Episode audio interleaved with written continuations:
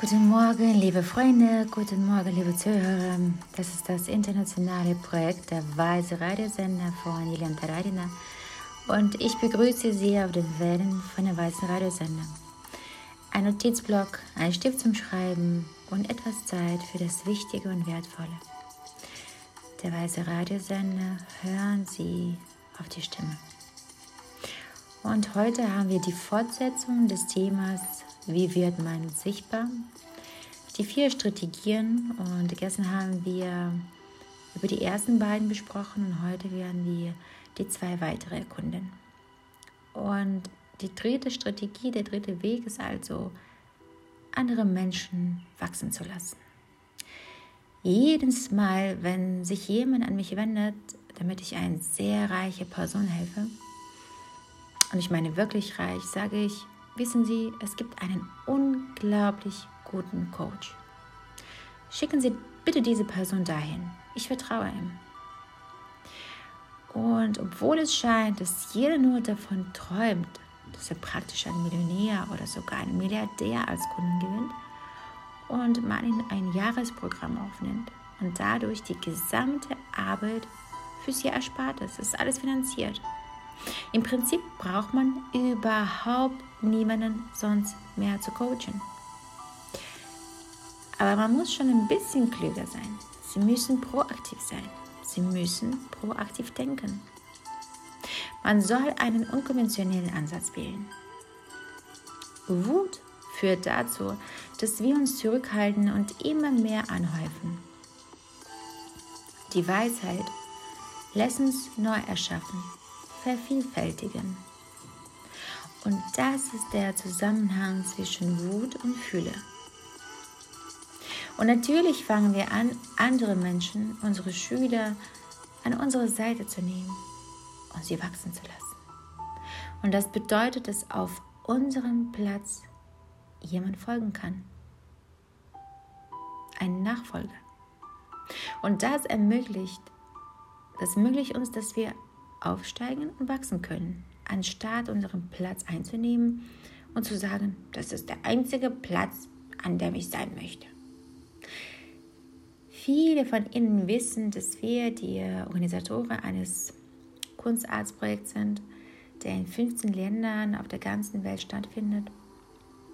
Und meine Aufgabe ist es, dafür zu sorgen, dass die Absolventen unserer Programme in der Lage sind, all dies hier in der Ukraine selbst durchzuführen, zu starten.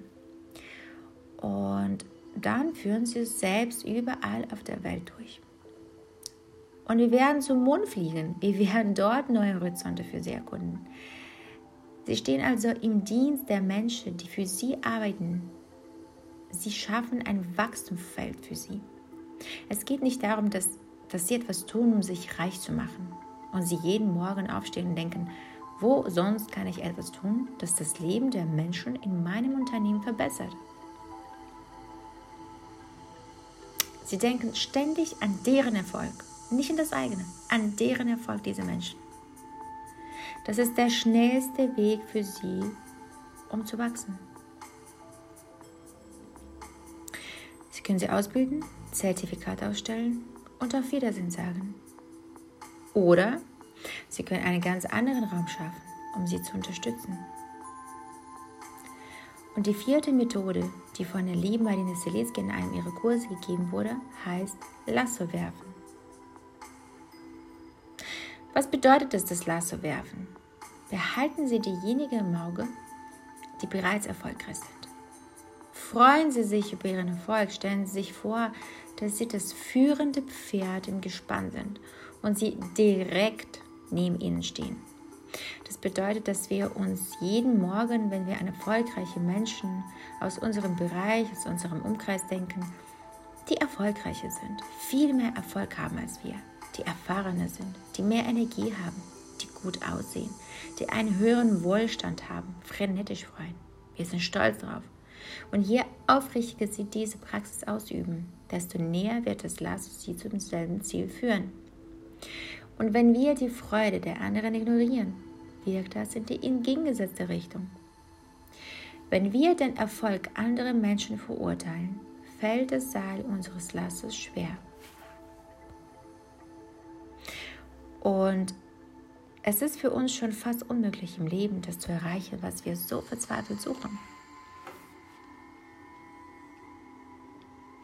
Nur wenn wir die Erfolge unserer Kunden, der Menschen, die über uns stehen, unsere Lehrer bewundern, üben wir das Lassen. Es ist, als würden wir sie berühren wie in einem Gemälde von Michelangelo, wo die Hand des Menschen praktisch die Hand Gottes berührt. Es ist etwas sehr Tiefgründiges.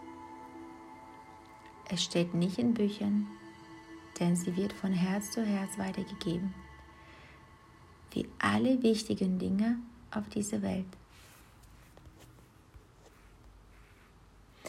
Es geht immer weiter. Bleiben Sie auf den Wellen von dem weißen Radiosender. Je weiter, desto tiefer.